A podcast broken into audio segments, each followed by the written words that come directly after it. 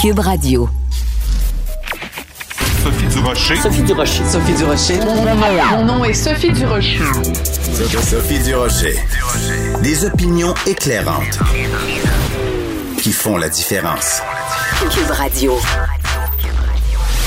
Bonjour tout le monde, bon lundi, bon début de semaine. Vous avez sûrement vu dans le Journal de Montréal, Journal de Québec, euh, ce long et très complet et très complexe dossier sur les gens qui font du tourisme médical et ça se passe mal. Ils ont euh, des, opérations à l'étranger et euh, ben, il y a beaucoup d'histoires d'horreur. Ce qui m'a frappé dans ce dossier, bon, beaucoup de choses m'ont frappé, ce qui m'a frappé, entre autres, c'est de voir que certaines personnes n'avaient pas pris d'assurance voyage. Donc, je suis pas là, évidemment, pour leur lancer la pierre ou pour leur faire la morale en levant mon petit doigt puis en leur donnant euh, une leçon. Mais juste pour rappeler quand même qu'on fasse du tourisme médical ou qu'on fasse du tourisme tout court, quand on calcule combien ça coûte l'assurance voyage versus combien nous coûte un voyage, vous faites un voyage qui coûte 3 000, 4 000, 10 000 dollars, peu importe, même si c'est juste un voyage qui coûte 800 dollars, ne pas prendre d'assurance voyage, là, c'est, ça veut dire que vous n'êtes pas prêt à dépenser 100 dollars pour éviter des frais médicaux qui peuvent monter jusqu'à 100 000 dollars. Il me semble que le calcul mathématique se fait quand même assez rapidement. Donc, quand je vois des histoires très tristes comme ça de tourisme médical qui finit mal, j'ai envie de pousser un très attristé. Ben voyons donc. De la culture aux affaires publiques. Vous écoutez Sophie Durocher. Cube Radio. Vous avez sûrement vu en fin de semaine cette nouvelle qui, moi, m'a vraiment euh, estomaqué. Le ministre Simon Jolin Barrette, le ministre de la Justice, qui annonce que euh, ben, Québec devrait se gouverner en fonction de sa propre charte des droits et libertés. Donc, euh, la charte des droits et libertés québécoise plutôt que la canadienne. Ça me semble être une nouvelle extrêmement importante et je suis un peu surprise que ça ait eu si peu d'écho jusqu'ici. Je trouvais ça extrêmement important d'en parler aujourd'hui et c'est ce qu'on va faire avec Frédéric Bastien, il est professeur, historien et auteur d'un livre sur le rapatriement de la Constitution, le livre La bataille de Londres. Monsieur Bastien, bonjour.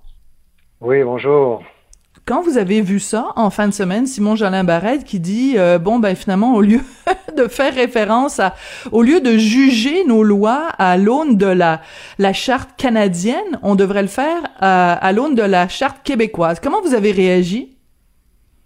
Ben moi, évidemment, euh, je, suis heureux de voir qu'il y a un gouvernement du Québec. C'est pas le M. Barrette n'est pas le premier, mais qui, qui, retourne, si je puis dire, aux fondamentaux. Nous avons, on nous a imposé la Charte canadienne des droits et libertés, la Charte canadienne des droits et libertés qui sert à invalider les lois identitaires du Québec. Ça a servi à invalider la loi 101 à plusieurs reprises.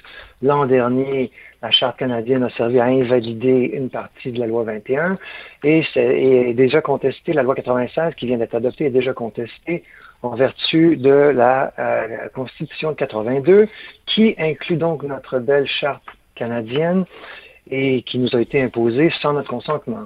Alors évidemment, il faut être cohérent dans la vie. Alors on ne peut pas être au gouvernement du Québec, on ne peut pas être l'Assemblée nationale du Québec et faire comme si on avait adhéré librement à la Constitution de 82. Alors, il y, a un, besoin de cohérence et je suis très heureux que le ministre Barrette, qui n'a pas été le premier à faire ça, mais que quelqu'un revienne avec euh, de l'avant avec cette idée, quoi. Alors, c'est important de rappeler que euh, depuis 1982, aucun gouvernement euh, québécois aucun gouvernement n'a entériné la, fameuse constitution de 82.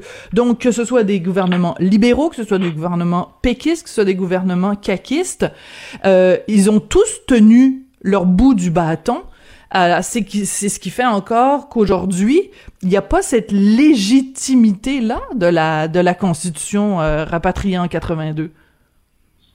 Voilà, exactement. Alors, vous savez, quand on culpabilise parce que la, la loi 21 violerait la Charte canadienne des droits et libertés, parce que la loi 101 violerait la Charte canadienne des droits et libertés, eh bien, euh, ces accusations, vous savez, la, la, Charte canadienne des droits et libertés, ça sert à deux choses.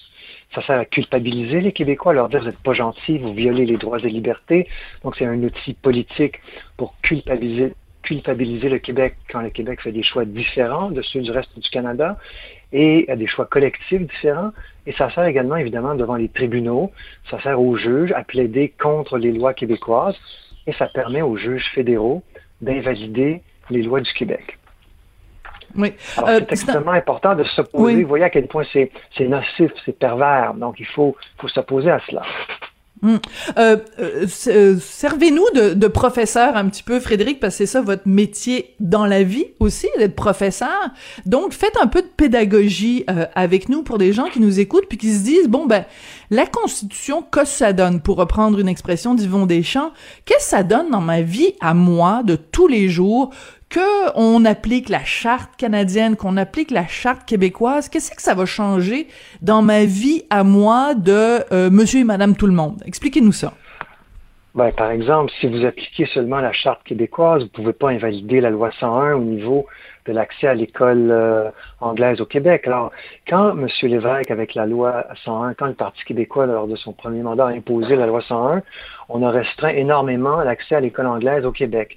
Et après ça, grâce à la Charte canadienne des droits et libertés, les juges fédéraux ont cassé une partie de la loi 101. Alors, euh, donc, euh, si vous pensez que c'est important le français au Québec, eh bien, euh, la Charte canadienne n'est pas pour vous, puisque la Charte canadienne sert à bilinguiser le Québec, sert à angliciser le Québec. Elle sert à permettre à au plus grand nombre possible de gens de vivre en anglais seulement au Québec. Alors, euh, c'est un outil qui est utilisé par la communauté anglophone du Québec pour protéger ses privilèges euh, et pour euh, lui la dispenser de, de vivre en français et mm. d'utiliser, je devrais dire, plutôt le français comme langue commune. Pour la loi 21, ben, c'est la même chose. On a dispensé les commissions scolaires l'an dernier. Le juge Marc-André Blanchard, un ancien donateur du Parti libéral du Canada, en passant, je tiens à le souligner, avant d'être nommé juge, a dit, voilà, la loi 21 ne s'applique pas aux Anglais euh, du Québec. Alors, aux commissions scolaires anglophones du mm. Québec. Alors, voyez-vous, la charte, ça donne euh, énormément de choses comme ça. Euh, je vais vous donner, donner, un autre exemple. On sort un peu de, de, de, des lois identitaires. Mais vous savez, ce Adil Sharkawi, ce prédicateur haineux là, qui s'est réjoui de la victoire des talibans l'an dernier en Afghanistan. Oui. Hein, en Afghanistan où des soldats québécois sont morts pour aider le peuple afghan dans des opérations militaires auxquelles le Canada a participé, eh bien, euh, il a dit, voilà, bravo, victoire des talibans. Donc, vous avez ce prédicateur haineux et les autorités voulaient le déporter dans les années 2000, mais vers son Maroc natal, il n'était qu'immigrant reçu. Mais les avocats de M. Charkaoui connaissaient bien la Charte canadienne des droits et libertés. Ils l'ont utilisée, ils l'ont plaidé, et ils ont fait dérailler le projet des autorités de déporter M. Charkaoui de, euh, du Québec. Hmm. Alors, il, va rester avec nous pour le reste de sa vie, puisqu'il est maintenant citoyen canadien. Alors, voyez-vous, la Charte canadienne des droits et libertés, ça a un impact multiple sur plein, plein de choses. On a, au nom de l'arrêt Jordan, euh, on a dit les délais judiciaires sont trop longs au Québec. Eh bien, il y a des présumés meurtriers, il y a des hmm. présumés fraudeurs qui sont sortis de prison sans procès. Nathalie Normando, entre autres, Marc-Yvan Côté, celui qui avait admis avoir reçu des centaines de milliers de dollars en petites coupures dans une valise euh, lors de la commission Gomery. Alors, vous avez des gens qui n'ont pas eu leur procès, des amis du régime, puisque la, grâce à la Charte canadienne des droits et libertés. Alors, c'est une question qui touche tout le monde dans tous les aspects de notre vie. Et ceux qui disent que ça n'a pas d'importance, c'est parce qu'ils ne veulent pas qu'on parle de ça, parce qu'ils savent que cette question-là, elle va amener nécessairement la question de la place du Québec dans le Canada. Hmm. Alors, ils essaient de nous endormir en nous disant, voilà, parlez pas de ça, c'est pas intéressant, circuler, il n'y a rien à voir. j'aime bien, j'aime bien l'expression. Est-ce qu'il n'y a pas une question fondamentale, c'est-à-dire que euh, au Québec, on est, c'est clair, une société distincte, ne serait-ce que bon, évidemment, de par notre langue commune, le français, mais aussi par cette euh, approche qu'on a de la laïcité qui ne peut qu'être complètement à l'opposé de la vision multiculturaliste qui règne dans le reste du Canada. Est-ce que euh, euh, cette cette vision là qu'on a nous du rapport entre le politique et le religieux, c'est pas quelque chose de fondamental et que la seule façon justement de le protéger, c'est en appliquant notre propre charte. Parce que si on s'obstine avec le reste du Canada, on n'y arrivera jamais parce que c'est deux visions qui sont irréconciliables. On peut pas à la fois être laïque et être multiculturaliste. Non, absolument pas. il faut dire que les, pays anglo-saxons, mais en fait, pour être plus précis même encore, les pays de l'ancien empire britannique. Vous avez la reine qui règne du Canada et en même temps elle est chef de l'Église anglicane.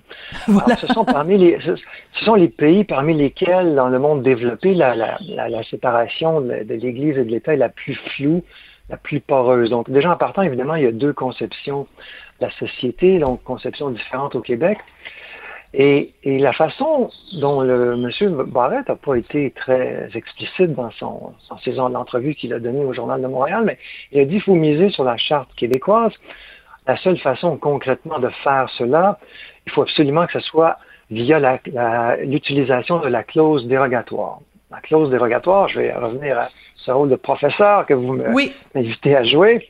La clause dérogatoire, ça c'est une clause de la Constitution de 82 qui nous a été imposée mais qu'une assemblée, que l'Assemblée nationale peut invoquer en disant, voilà, on protège la loi 21, par exemple, c'est ce que le gouvernement Legault a fait, on invoque la clause dérogatoire et on limite, on limite le pouvoir des juges fédéraux d'invalider nos lois, en l'occurrence dans l'exemple que je donne, la loi 21. Donc, les juges sont beaucoup plus, c'est beaucoup plus difficile pour des juges fédéraux d'invalider une loi quand elle est, c'est pas impossible, mais c'est plus difficile quand elle est euh, protégée par la clause dérogatoire.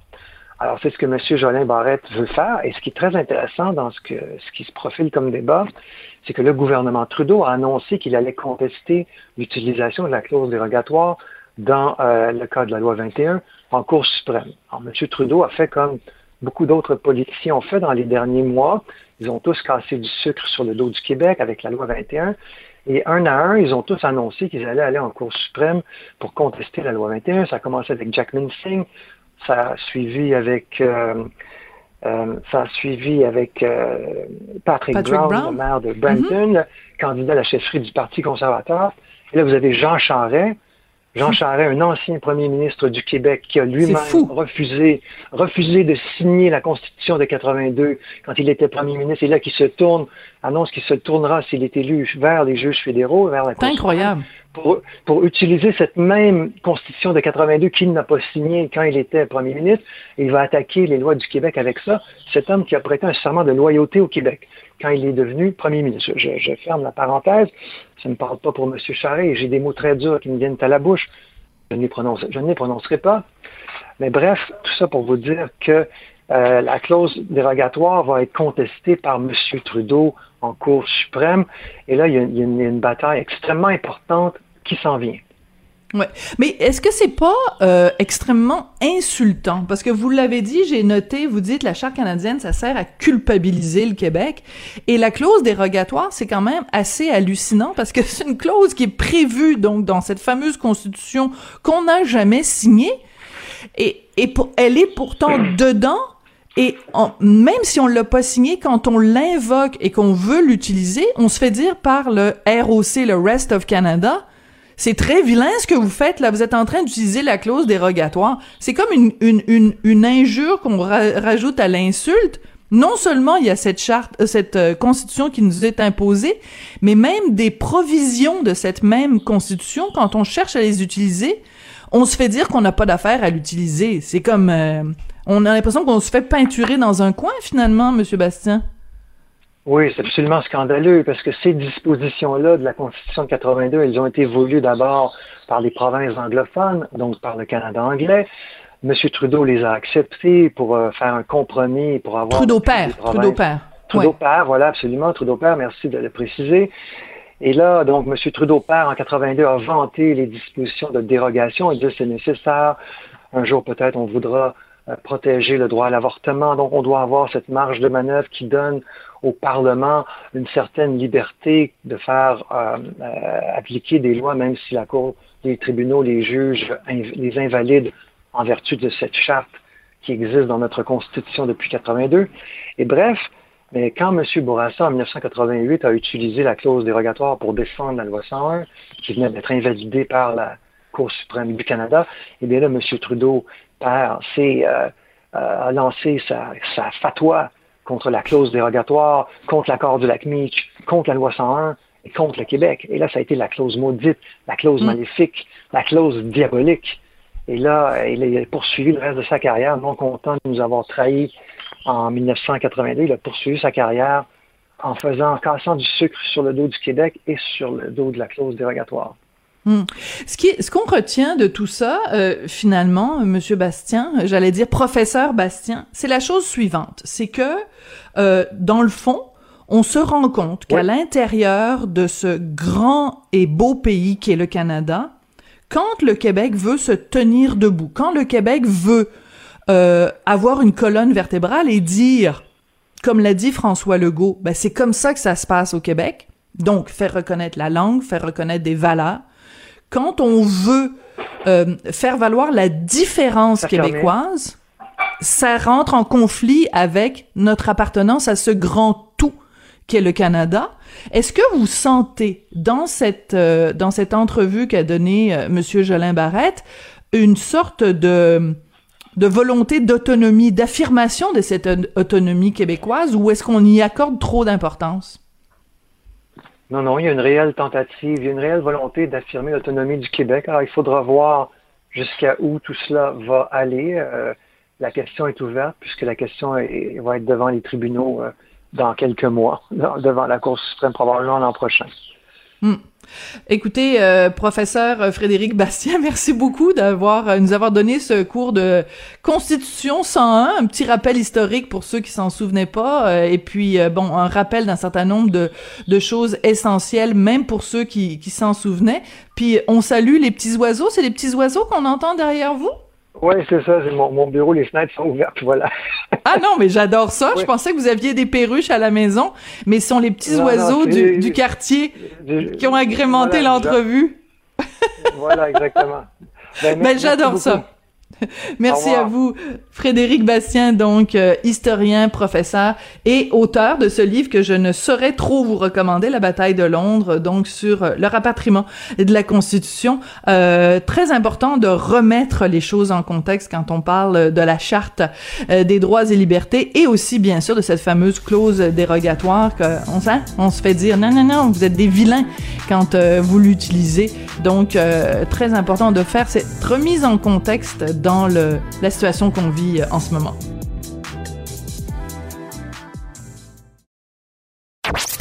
Sophie Durocher. Une femme distinguée qui distingue le vrai du faux. Vous écoutez Sophie Durocher. C'était le premier tour des législatives en France en fin de semaine. On va évidemment parler de tout ça avec Rachel Binas, qui est collaboratrice ici à Cube Radio et que vous pouvez lire également dans différentes publications en France, dont euh, Marianne. Vous pouvez l'entendre aussi euh, à la radio et à la télé euh, en France. Mais nous, on est super contente de l'avoir avec nous ici à Cube Radio. Rachel, bonjour. Bonjour. On va euh, parler de plein de sujets intéressants et euh, on commence avec ces législatives, euh, des résultats quand même assez ben, plus que décevants pour celui qu'on connaît bien au Québec, Éric Zemmour. C'est un peu la débandade. C'est la douche froide. Il n'a pas réussi à se qualifier puisque vous savez que les législatives ont lieu en deux tours. C'était dimanche euh, dernier, hier, et ce sera dimanche prochain. Il faut donc pour ça être qualifié euh, à la suite du premier tour. Eh bien, lui, à Saint-Tropez, puisqu'il a été parachuté, il s'est parachuté à Saint-Tropez, euh, il n'avait pas d'ancrage territorial particulier, il n'a pas réussi à se, à se qualifier, ni d'ailleurs aucun de ses candidats partout en France, si bien que certains se demandent si ce n'est pas la mort de euh, son parti politique et aussi la fin de son aventure euh, euh, qu'il avait entamée en automne dernier. Alors, ce qui est quand même surprenant, c'est que euh, il y a quelques semaines seulement, on n'entendait parler que de lui. Euh, C'était Zemmour ci, Zemmour a dit ça, Zemmour est allé à tel endroit, Zemmour a confronté quelqu'un. Et là, ça fait poète, poète, poète, excusez-moi l'expression. Comment vous expliquez ça, Rachel, que entre euh, les présidentielles et les législatives, que ça, comme on dit au Québec, il y a une expression, on dit la balloune s'est dégonflée, son, son ballon euh, peut-être gonflé d'hélium, c'est complètement dégonflé. On explique ça comment? Ben oui, oui, c'est peut-être tout simplement que de l'air. Euh, en effet, les médias ont largement participé à sa campagne en automne dernier. Il était difficile d'ouvrir un journal. Enfin, vous ne pouviez pas échapper à à sa campagne avant même d'ailleurs qu'il se déclare candidat. Hein. C'est vrai. d'infos continue en parler continuellement, des pronostics sur la date, quand est quand est-ce qu'il va s'annoncer ou pas. en effet, et, et finalement, ben, si ces idées en effet de, persistent hein, et demeurent au sein de la société, eh bien, il n'a pas réussi à cristalliser autour de lui un, enthousiasme particulier.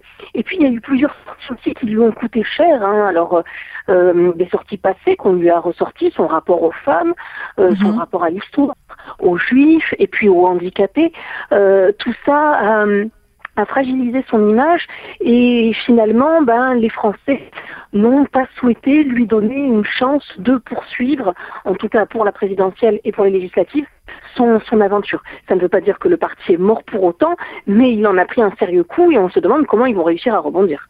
Voilà, et peut-être pour lui éventuellement un retour dans les médias parce qu'il avait évidemment euh, quitté euh, ou été forcé de quitter dans un cas euh, à CNews. Il avait été obligé donc de de de quitter puisqu'on pressentait qu'il allait être il allait être candidat. Donc une fin un peu poète poète pour Éric Zemmour. Marine Le Pen, ça s'est passé comment? Alors Marine Le Pen plutôt bien, hein. plutôt bien. Elle arrive en troisième position avec euh, à l'échelle nationale 18,7% des voix. Elle est plutôt satisfaite et elle était à deux doigts de l'emporter puisqu'elle-même était candidate à Hénin Beaumont dans son fief dès le premier tour. Ce qui lui a manqué, c'est un nombre de suffrages euh, euh, suffisant, en fait, de voix exprimées parce que si vous voulez, le taux d'abstention, l'abstention étant la la, le premier parti de, de France aujourd'hui, l'abstention étant euh, record, hein, depuis la cinquième, on n'avait jamais vu ça, eh bien, il lui a manqué, euh, il a manqué une participation pour que sa victoire puisse être, euh, puisse être vraiment triomphante et pour l'emporter dès le premier tour. Donc, elle va arriver au second tour avec néanmoins une assise assez forte, puisque, si je me trompe pas, sur son territoire, elle fait près de 53%. Donc, c'est élevé, c'est extrêmement élevé. Et euh, en effet, contrairement ben, euh, aux élections, son parti devrait bénéficier d'un groupe à l'Assemblée nationale. C'est-à-dire, il y a fort à Paris qu'il y ait plusieurs dizaines de députés Rassemblement national euh, à l'Assemblée. Oui. Alors c'est euh, assez particulier parce que bon, votre votre système électoral est tellement différent d'une autre, donc c'est vraiment complètement différent. Donc dans un premier temps, on choisit qui va être le président. Et ensuite, plus tard, on décide qui va être, qui vont être les députés. C'est exactement l'inverse de chez nous. on vote, il y a une seule élection et euh, celui qui a le parti qui a le plus de, de, de qui a fait élire le plus de députés, ben euh, c'est c'est euh, le chef de ce parti-là ou la chef qui se retrouve à être premier ministre de la province ou premier ministre du pays. Donc on a de la difficulté à comprendre pourquoi vous vous faites les choses à l'inverse de chez nous. Mais tout nouveau, ça, hein, enfin c'est nouveau, c'est assez récent. Oui oui, c'est c'est assez récent puisque ben, avant on élisait d'abord les députés et ensuite un chef de l'État et puis il y a eu une réforme et depuis eh bien on élit d'abord le président et ensuite les Français ont tendance jusque-là à accorder au président la majorité. Or là rien n'est gagné, le parti d'Emmanuel Macron euh, n'a pas brillé, loin de là, il est au coude à coude avec on va dire le bloc de gauche qui s'appelle NUP ou NUPES qui est euh, voilà qui fait quasiment le même score que euh, la majorité présidentielle. Oui, ça va être très intéressant à suivre. Donc, et en plus, une différence avec nous, c'est cette histoire de premier tour, deuxième tour. Donc, en fait, la réponse définitive, ça va être euh, dimanche prochain.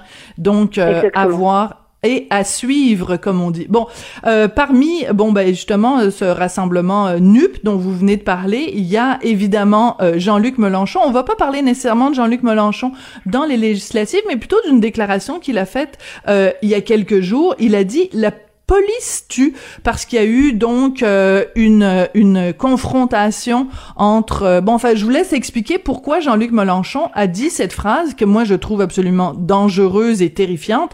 La police tue. Qu'est-ce qui s'est passé? C'est ça. Alors, euh, il y a eu un, un énième refus d'obtempérer de la part d'un véhicule dans un quartier euh, populaire de Paris et les policiers ont ouvert le feu. Euh, il y avait plusieurs personnes à bord. Si le chauffeur n'est pas mort, l'une des passagères, si, elle a perdu la vie. Et c'est donc suite à, à, ce fait divers qui est, qui est en fait un fait social, hein, qui ce sont des, des, faits comme ça assez assez quotidiens en France, ben que euh, encore une fois euh, Jean-Luc Mélenchon a pris la parole pour expliquer que euh, ben, suite à un refus d'obtempérer, la personne avait ben, perdu la vie, donc la police tue. Et derrière cette phrase, cette espèce de, de, présent éternel, il y a une manière de présenter ce, cette tragédie avec l'idée que la police tuera intentionnellement, ou en tout cas il y aurait des, une violence systémique au sein de, de la police. C'est assez particulier hein, de sa part parce que Mélenchon se rêve pas seulement président de la République, puisque maintenant c'est Emmanuel Macron, mais Premier ministre, euh, dans le cadre par exemple d'un gouvernement de cohabitation. Or, quand on est Premier ministre, eh ben, on a à traiter avec, avec ce corps, avec cette institution. Bien sûr. Et euh, il est difficile de généraliser euh, de la sorte. Surtout que on parle là, et les médias les premiers, d'un euh, refus d'obtempérer. Mais euh, les, les, policiers ont, ont, un récit qui est quelque peu différent. Euh, ils n'ont pas ouvert le feu parce que euh, la voiture avait refusé de s'arrêter. Ils ont ouvert le feu parce que le conducteur avait roulé délibérément en, dans la direction des policiers avec l'idée de les écraser. Euh, C'est pas tout à fait la même chose. oui. Exactement, exactement. Donc là, la question de légitime défense peut se poser euh, si on essaye de vous écraser. Notons que le conducteur avait en fait près de 80 mentions à son casier. C'était quelqu'un de, connu défavorablement des services de police et c'est peut-être euh, l'une des raisons pour laquelle eh ben, euh, il fuyait. Oui, alors ça c'est très particulier de la part de, de Monsieur Mélenchon quand même d'aller écrire la police euh, tue. Euh, ça fait partie aussi un petit peu de tout ce mouvement-là euh, euh né aux États-Unis, defund the police, euh, ou encore un, un, mouvement peut-être plus extrême. Puis je dis pas que Monsieur Mélenchon en fait partie, mais all cops are bastards, tous les policiers sont des salauds. Donc on prend pour acquis, sans connaître les faits, avant de connaître les détails s'il y a la police qui est quelque part et qu'il y a quelqu'un qui meurt, c'est forcément de la faute de la police. Il y a comme un, une présomption de culpabilité face à la police. Et si c'est monsieur et madame tout le monde qui dit ça, c'est une chose, mais quand on est un politicien, euh, de présumer de la culpabilité de la police ou de présumer d'une d'une intention euh, meurtrière de la part de la police, c'est ça qui est surprenant et ils cherchent en fait à séduire une partie des jeunes qui peuvent avoir un sentiment de défiance à l'égard de la police. C'est assez stratégique. Euh, notons d'ailleurs qu'il euh, est assez amusant de constater que Jean-Luc Mélenchon avait souligné le manque d'efficacité et de stratégie de la part des forces de l'ordre à propos des violences au Stade de France oui, euh, lors d'une finale de, de, football. Donc si vous voulez, la police elle est mal aimée par certains, sauf quand ils en ont besoin. Voilà, c'est très bien donc, résumé. Coup, elle revient en odeur de sainteté. Oui, oui, c'est ça. Quand elle, euh, quand on veut être protégé, on veut que on veut qu'elle soit super efficace et présente partout et qu'elle prenne notre défense à nous. Mais quand euh, ben, ben, enfin quand ça les arrange politiquement tout d'un coup euh, ils critiquent le travail euh, de, de la police. On en fait soit trop soit pas assez euh, dépendant de quel côté on se trouve. Écoutez il nous reste quelques instants. Je veux absolument qu'on parle de cette jeune femme qui s'appelle Mila qui avait été euh, la cible il y a quelques années de ça vraiment d'une campagne de haine d'intimidation de menaces de mort à cause de tweets qu'elle avait fait euh, concernant la religion musulmane. Elle est lesbienne, Mila. Euh, elle avait 16 euh, ans au moment des faits. Et là, euh, elle a été placée sous protection policière, etc. Donc, ça fait deux ans qu'elle vit vraiment dans la crainte d'atteinte à sa sécurité. Et là, en fin de semaine, je l'ai, parce que je la suis sur les médias sociaux, elle a fait toute une série de gazouillis pour dire qu'elle avait participé à un défilé de la fierté gay et qu'elle a été euh, vraiment harcelée sexuellement avec sa, sa copine. Euh, Qu'est-ce qui s'est passé ensuite? Elle décrit en effet une agression, c'est à Lyon, euh, et en quittant justement le, le défilé, euh, elle explique que elle et son amie euh, ont dû faire face à euh, des jeunes qui les ont agressés hein, sexuellement en susurrant euh, des mots à l'oreille, en touchant les parties intimes. Euh, euh, elle a essayé voilà d'intervenir sans forcément un grand soutien euh, autour d'elle, et donc elle, a dénoncé ça. Elle a dénoncé cette, cet harcèlement et puis ces agressions sexuelles. ceci étant dit, ce n'est pas propre à ce défilé-là, ce qu'on appelle en France la, la Gay Pride, puisque vous savez que les anglicismes sont rois au pays de Molière.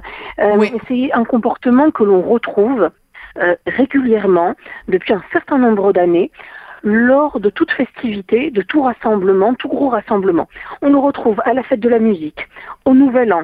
Euh, ça peut être des agressions Cologne. sexuelles. On se rappellera de Cologne. exactement. Exactement. Ça peut être des agressions sexuelles, ça peut être aussi tout simplement des, violences hein, euh, visant aussi bien des hommes que, que des femmes si bien que par exemple les concerts de l'association SOS Racisme se sont arrêtés à un moment parce qu'il y avait ces, bandes euh, intenables qui des, des, incidents. La fête de l'UMA est également une grande fête de gauche. L'humanité. Euh, elle aussi fait face euh, à ce type de comportement, euh, avec parfois des hommes qui sont, alors on aime à dire, euh, issus de l'immigration en réalité d'une certaine région géographique, plutôt d'une culture euh, musulmane ou d'un monde arabo-musulman qui ont un rapport aux femmes extrêmement particulier et un rapport au corps également. Ajoutez à ça euh, la pornographie qui fait euh, de, de, très gros dégâts, vous mélangez tout ça dans le shaker et voilà ce que vous obtenez, des incidents qui se multiplient et des médias plutôt silencieux. Oui. Alors, ce qu'il faut euh, noter, et c'est vous qui me le faisiez euh, remarquer, Rachel, c'est que donc elle a fait euh, ces commentaires-là sur les médias sociaux en fin de semaine, la jeune Mila, et bon, ben ça a évidemment provoqué toutes sortes de réactions. Et ensuite, elle a effacer ses gazouillis. Euh, on imagine que c'est aussi pour se, se protéger parce que déjà que ça fait deux ans qu'elle vit avec des menaces de toutes sortes, euh, vu qu'elle nommait ses agresseurs en disant euh, spécifiquement de quelle région géographique ils étaient originaires, on imagine que ça lui a pas attiré beaucoup d'amis. Euh, Rachel, on va se quitter là-dessus.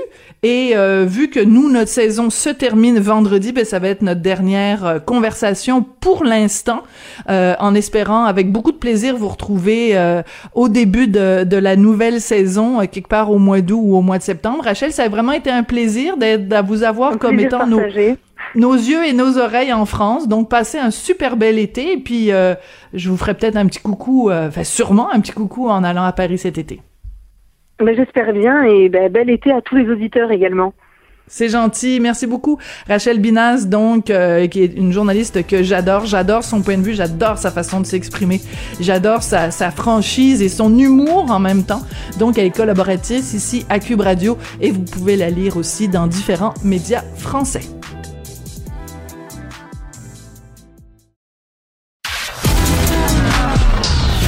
De la culture aux affaires publiques. Vous écoutez Sophie Durocher, Cube Radio.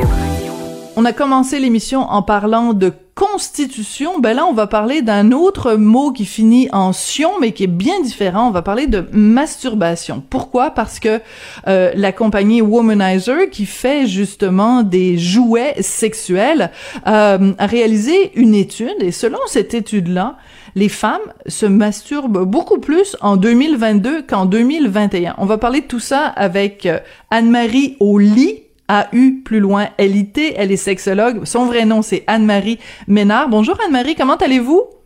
Bonjour, ça va très bien, merci, vous? Moi, ça va très bien. Écoutez, moi, je trouve ça extrêmement important de parler de masturbation parce que c'est un sujet qui touche tout le monde. Euh, ça touche les hommes, ça touche les femmes, ça touche les gens qui ont une vie sexuelle avec un autre partenaire, ceux qui ont pas de vie sexuelle avec un autre partenaire. Euh, ça touche les, les, plus jeunes, ça touche les plus vieux. Il n'y a pas d'âge vraiment pour euh, se masturber et pourtant, ça reste encore un tabou. Comment se fait-il qu'en 2022, alors qu'on est supposément une société ouverte, tout va bien, euh, nos idées sont, on est libéré entre les deux oreilles. On a juste à dire le mot masturbation et ça crée un malaise, Anne-Marie. Il y a encore définitivement des malaises entourant la masturbation et c'est dommage parce que comme vous l'avez mentionné, c'est tout le monde qui a accès à la masturbation et selon moi, c'est par là que passe euh, le pouvoir sexuel, l'autonomie sexuelle. Malheureusement, il existe encore beaucoup de discours qui sont euh, péjoratifs, qui sont négatifs, qui vont perpétuer ces tabous-là entourant la masturbation. Et euh, je dirais que ça part de vraiment très loin. Euh, je ne sais pas si vous avez déjà entendu parler d'un médecin dans les années 1700 qui s'appelait Samuel Auguste Tissot. Non, mais je pense que vous allez nous en parler. Expliquez-nous qui était ce monsieur et, et qu'est-ce qu'il en avait contre ou pour la masturbation.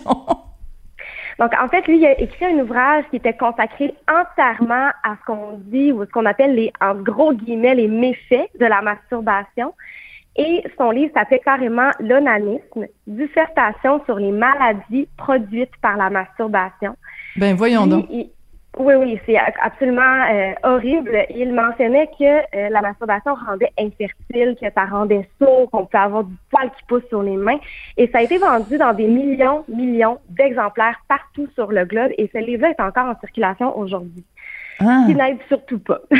non. Alors, parce que cette phrase-là, vous venez de la mentionner, là, la masturbation rend sourd, on a entendu ça.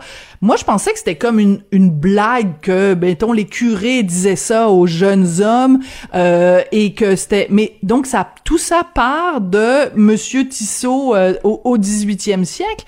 Mais comment se fait-il, Anne-Marie, que euh, ce préjugé-là ou cette image négative de la masturbation, qu'elle ait survécu depuis le 18e siècle et qu'elle soit encore aussi présente en 2022? Je pense que euh, on doit avoir accès à une libération des discours euh, entourant les questions, entourant la question de la masturbation.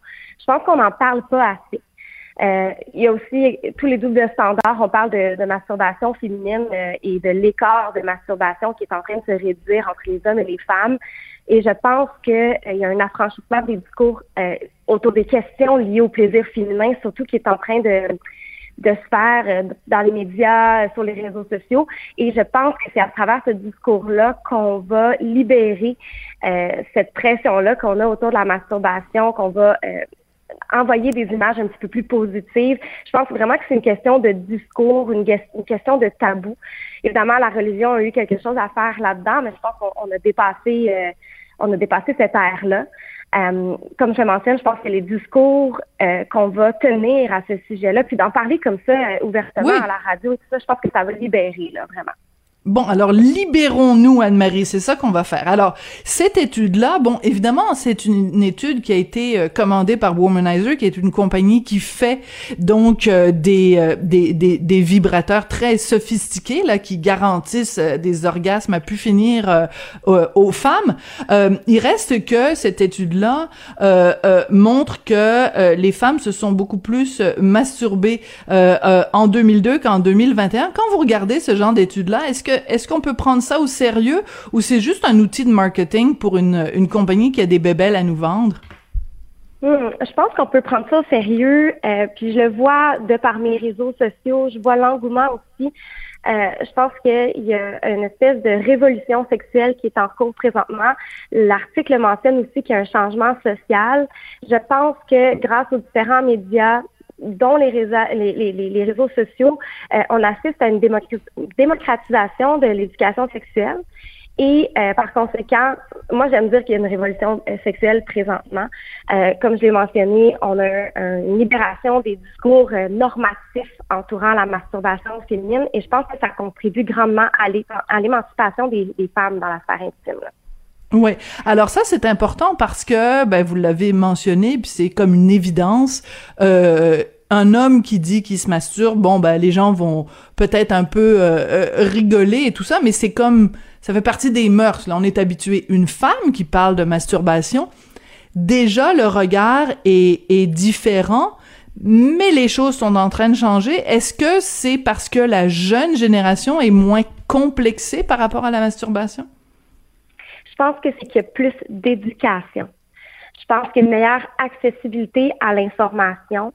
Euh, et cette éducation-là contribue présentement à améliorer la connaissance du corps des femmes. Euh, il y a la clito, la clito-révolution sur les réseaux sociaux qui est tellement? dans l'objectif. Euh, vous en avez entendu parler.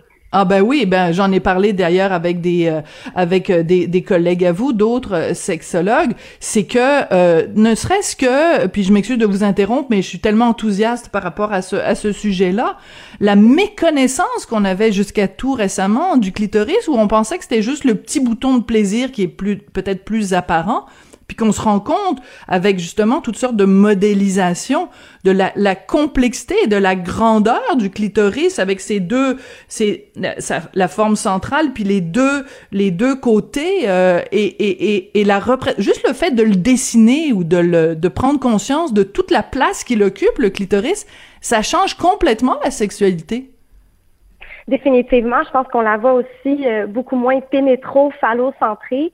Et il y a des statistiques absolument impressionnante qui mentionne que 9 femmes sur 10 va avoir un orgasme grâce à la stimulation directe du clitoris. Et ça, pour moi, c'est extrêmement important de continuer de le mentionner parce que c'est seulement qu'une femme sur cinq qui atteint l'orgasme grâce à la pénétration, alors que notre sexualité hétérosexuelle, elle est très, très pénétrocentrée. Et c'est pas nécessairement ce qui va mener au plaisir. Donc, mm-hmm. en démystifiant le clitoris, on redonne aux femmes ce pouvoir-là qu'elles ont entre les mains, littéralement, de pouvoir accéder au plaisir. J'aime bien l'expression entre les mains. Donc, quand vous dites euh, pénétro pénétrocentriste en fait ça veut dire c'est une sexualité qui est très axée sur euh, la pénétration hors pénétration point de salut alors qu'il y a toutes sortes de façons de stimuler le clitoris qui passent pas nécessairement par euh, par la pénétration puis c'est pas juste quelque chose qui est important pour les femmes c'est important pour le partenaire peu importe le, le, le, sexe ou le genre du, du partenaire de se dire ben plus on va connaître le centre du plaisir euh, euh, euh, féminin, mieux on va pouvoir le stimuler. Puis il y a une autre chose aussi qui est formidable à propos du clitoris, c'est le seul organe du corps humain qui est entièrement consacré au plaisir. C'est fou quand même. Exact. Puis, ce qui est triste, en fait, on parle de quelque chose de super positif, mais en fait, ce qui est triste, c'est qu'il n'est même pas mentionné au Québec dans les cours d'éducation à la sexualité. Hein? Et oui, puis euh, euh, c'est vraiment triste. On, parle, il y a 5 à 15 heures d'éducation sexuelle par année dans les écoles et le clitoris n'est pas mentionné. Et le clitoris est l'analogue du pénis. Donc, c'est comme si on parlait de plaisir masculin sans parler du pénis. C'est comme si on parlait de la respiration sans parler des poumons. Et donc, pour moi, c'est un scandale qu'on ne parle pas de ce petit organe-là qui a tellement de pouvoir et qui peut justement aider la femme à s'émanciper, à s'épanouir sexuellement. Je suis en train de tomber en bas de ma chaise, vous l'avez pas entendu là, mais il y a, eu comme un gros boom dans mon studio parce que j'en reviens pas. Donc vous êtes en train de me dire qu'au Québec en 2022 dans une société normalement évoluée, dans une société supposément progressiste, supposément féministe, supposément égalitaire, supposément tout ça, dans nos cours de sexualité, d'abord vous me dites entre 5 et 15 heures, c'est rien du tout, c'est rikiki, qu'on ne mentionne pas ce formidable outil qu'est le clitoris. Ça n'a aucun sens. C'est comme parler du visage, puis pas parler du nez. Exact. On, on, oublie carrément de parler de cet organe-là qui justement entoure le plaisir des femmes. Et pour moi, ça aussi, ça perpétue ces tabous-là entourant la masturbation ou le plaisir féminin je pense que justement l'arrivée des, réseaux sociaux les discussions dans les médias qu'on peut avoir sur le sujet aide vraiment euh, les femmes à pouvoir se libérer à ce, à ce niveau-là. Euh, dans les thématiques qu'on aborde, on parle des ITSS, des grossesses non désirées, mais on parle à peine du plaisir. Euh, je regardais justement le, cursus hier, là, c'est en quatrième et cinquième secondaire, on va parler de la thématique de l'agir sexuel.